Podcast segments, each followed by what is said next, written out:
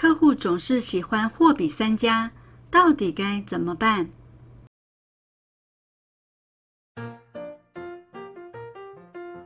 小李是某家具专卖店的销售员，他被客户问了一个问题：“你觉得某某品牌的家具和你们家这款家具比起来怎么样？”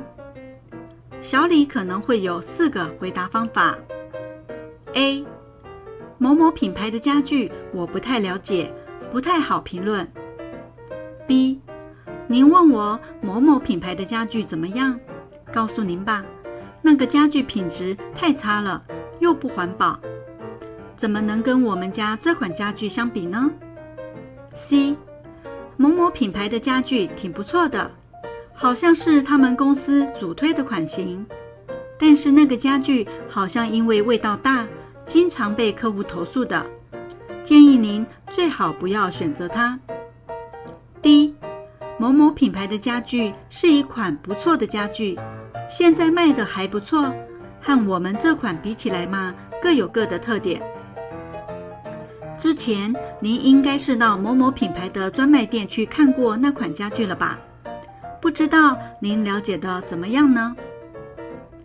如果你就是小李，这四个回答方法，你会选择哪一种呢？应对竞争产品，应对的四大禁忌。客户喜欢问对方竞争产品，想要对比一下之类的问题，原因有三个：一，他是外行，对产品一窍不通，无法自己做判断，所以把问题抛给销售员，看你怎么说，再拿主意；二，他可能之前已经到对方的店里看过产品了，那里的销售员已经给他介绍过产品。但是心中尚有疑虑，不敢偏听偏信，故而找个同样是内行的销售员来验证一下。三，他可能不是真正购买家具产品的意向客户，只是一个探子而已，想到店里来看看别人是怎么说的，调查收集你对他们的产品的攻击话术，好回去设计针对性的应对话术。每一个进店来的客户都有可能是三者之一，但是我们不能草率应对。在应对客户时，有四大禁忌，以下为您分析。第一忌：消极回避。客户很有可能对选择哪个品牌自己心里没底，向你询问，就是想听听你的见解。而你却消极的回避，东躲西藏，不敢直接面对，他就可能会认为你心虚，对自己的产品没信心，不敢与别人对比。你越是消极回避，客户对你就越没有信心，你就越难以赢得他的信任。在销售上，沉默不是金，而是毒药。第二计，主动提及。客户很可能是个门外汉，市场上有多少个家居品牌都不了解，对产品资讯的掌握也不够充分，甚至连哪款是你们的竞争产品也不知道，更不清楚应该把哪几款列入备选。当然，他也可能对你这款产品已经一见钟情，这时你就不该再向客户主动提及。其他竞争产品了，否则极可能会节外生枝，让客户推迟了购买决定。那样的话，你再想说服他买，难度就变大了。第三计，诋毁攻击。常言道：“说人是非者，必是是非人。”你当着客户的面直接诋毁攻击对手。首先，在人品上就掉了档次；其次，很有可能引发与客户之间的争辩。如果他挺喜欢对方的竞争产品，你却把别人说的一文不值，万一他刚好是个好打不平的人，就很可能引起他的不满，与你争辩。只要争辩，你输了是输，赢了也是输。第四季，替客户下结论。客户提出的每一个问题，都有可能是给你挖一个陷阱。你不知道他心里是怎么想的，也不知道他提问的目的是什么，更无法知道他思考问题时的内在逻辑是怎样的。你对他的问题妄下结论，他很可能会回你一句：“我不是这个意思。”你就傻眼了。三大步骤让客户买单。既然有那么多禁忌，那如何才能把客户引导到自己的立场上来买我们的产品呢？一、探明虚实。客户来到展厅时，我们应该有一个清醒认识，他是一位真正的购买者。但是他还没有决定最终购买哪款产品，不然他怎么还会来询问不同产品之间的差异呢？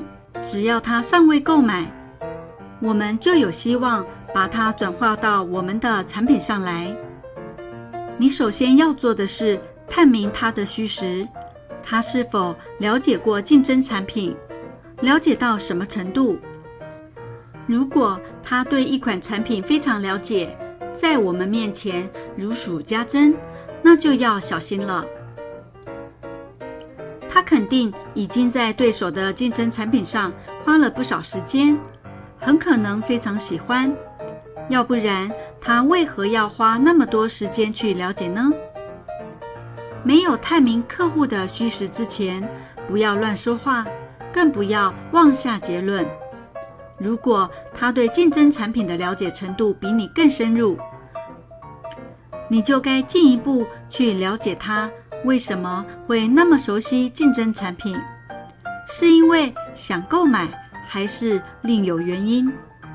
如果他对竞争产品的了解非常有限，那你就可以利用自己的资讯优势对他进行解说了。二。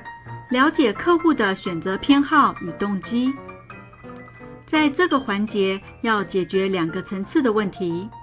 第一，客户对对手的竞争产品的看法是怎样的？在我们和竞争产品之间，他更喜欢哪一款？如果他不喜欢对方的竞争产品，原因是什么？客户对这两个问题的回答非常重要。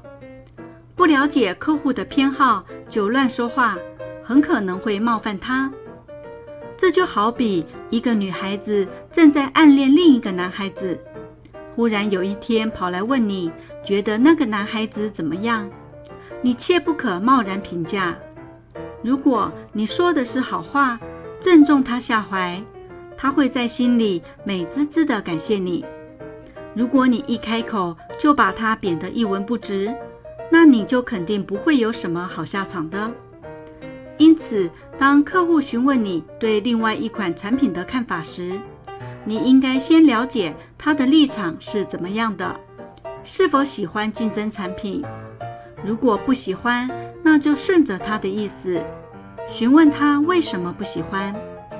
如果喜欢，就要追问他为什么喜欢，进而再问：既然那么喜欢。为什么没有买？第二，如果客户很喜欢竞争产品却没有买，还要再到你们的店里来比较一番，这么做的动机是什么？你必须深挖其中缘由，才能找到说服他购买的真正触动点。通过深挖，你可能会发现，他虽然比较喜欢对方的竞争产品。但很可能，竞争产品的销售员在沟通交流过程中没有充分尊重他的意愿，或者服务不够热情，又或者没有现货，或者价格上没有满足期望，或者产品的某个方面让他存在顾虑，所以才放弃了购买。再到其他店里看看，只有从客户的身上挖掘到了这些资讯。你才能够更有针对性的满足他的真正需求，赢得订单。三、迎合客户见解，再做引导。